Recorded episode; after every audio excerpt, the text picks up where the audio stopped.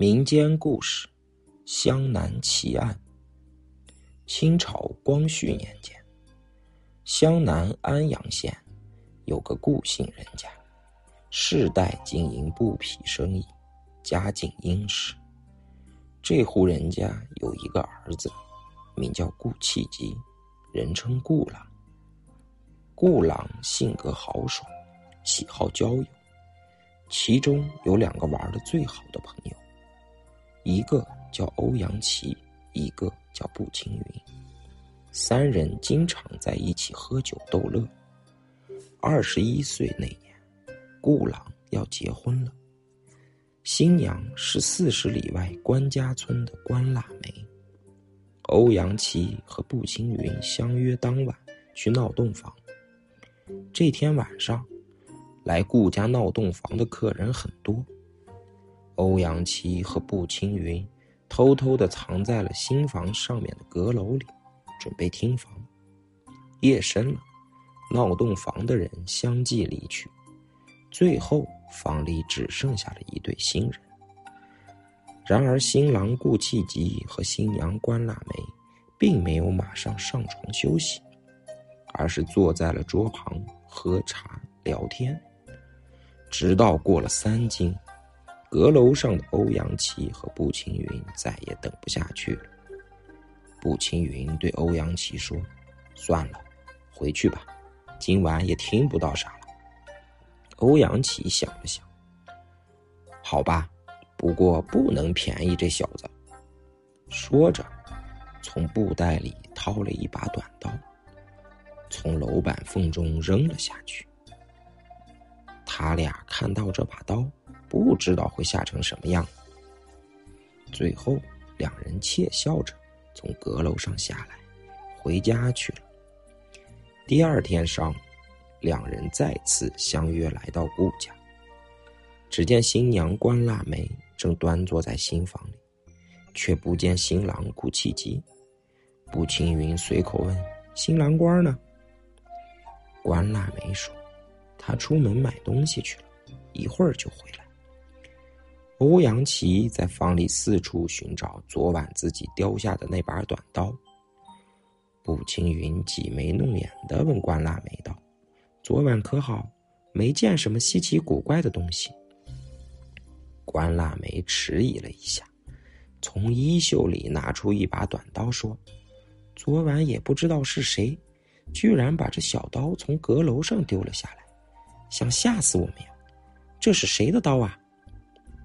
欧阳琪接过刀说：“是我的，是我昨晚从阁楼上丢下来的。”关腊梅又把刀拿过去问：“果真是你的？”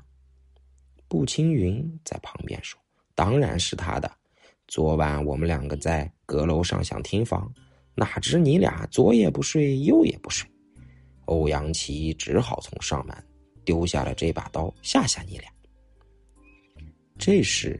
关腊梅猛地变了脸色，站起身来，一把抓住欧阳琪，嚎啕大哭道：“杀死我的新郎官的就是你了！”欧阳琪和步青云不由目瞪口呆，不知道他在说什么。顾家人听到哭声，赶紧走了过来。关腊梅向众人哭诉道：“昨晚，我和新娘……”正在喝茶，突然有人从上面扔下了这把短刀，不偏不倚的，正好扎在了他右太阳穴上，当场就倒地，人事不省。我吓坏了，抱起新郎一看，已经死了。我一时慌了神，有心大哭一场。忽然想到，如果哭声传出去，家人必定闻声赶来。家人一来，这事儿就会泄露。闹洞房的人那么多，谁知道谁是凶手啊？所以，我把新郎官的尸体藏在床底下，擦净了地上的血迹。今天早晨，谎称新郎官出门，看看到底谁来要刀。说着，关腊梅从床底下拖出新郎官的尸体，果然。人已死去多时，欧阳琪和步青云万万没想到，昨晚闹洞房会闹出人命来。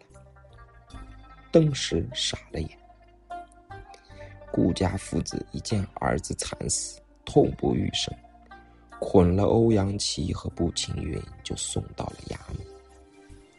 安阳县令见此事已证据确凿，又有欧阳琪和步青云的供词，未再深究，人虽是误杀，还是把欧阳琪判刑入狱，步青云则杖打二十棍放了。欧阳琪家人觉得此事蹊跷，却又说不出个所以然来，有心为儿子伸冤，又不知从何做起，只好眼巴巴的看着欧阳琪被收了监。再说顾家，万万没想到，儿子大婚之日即是死亡之日，因此更加伤心欲绝。三个月后。忽然有个仆人带着一个二十多岁的人来到了顾家，声称这个男子是顾家的儿子顾七吉。顾家人大吃一惊，顾父说：“我儿子已经死了，怎么可能还活着？”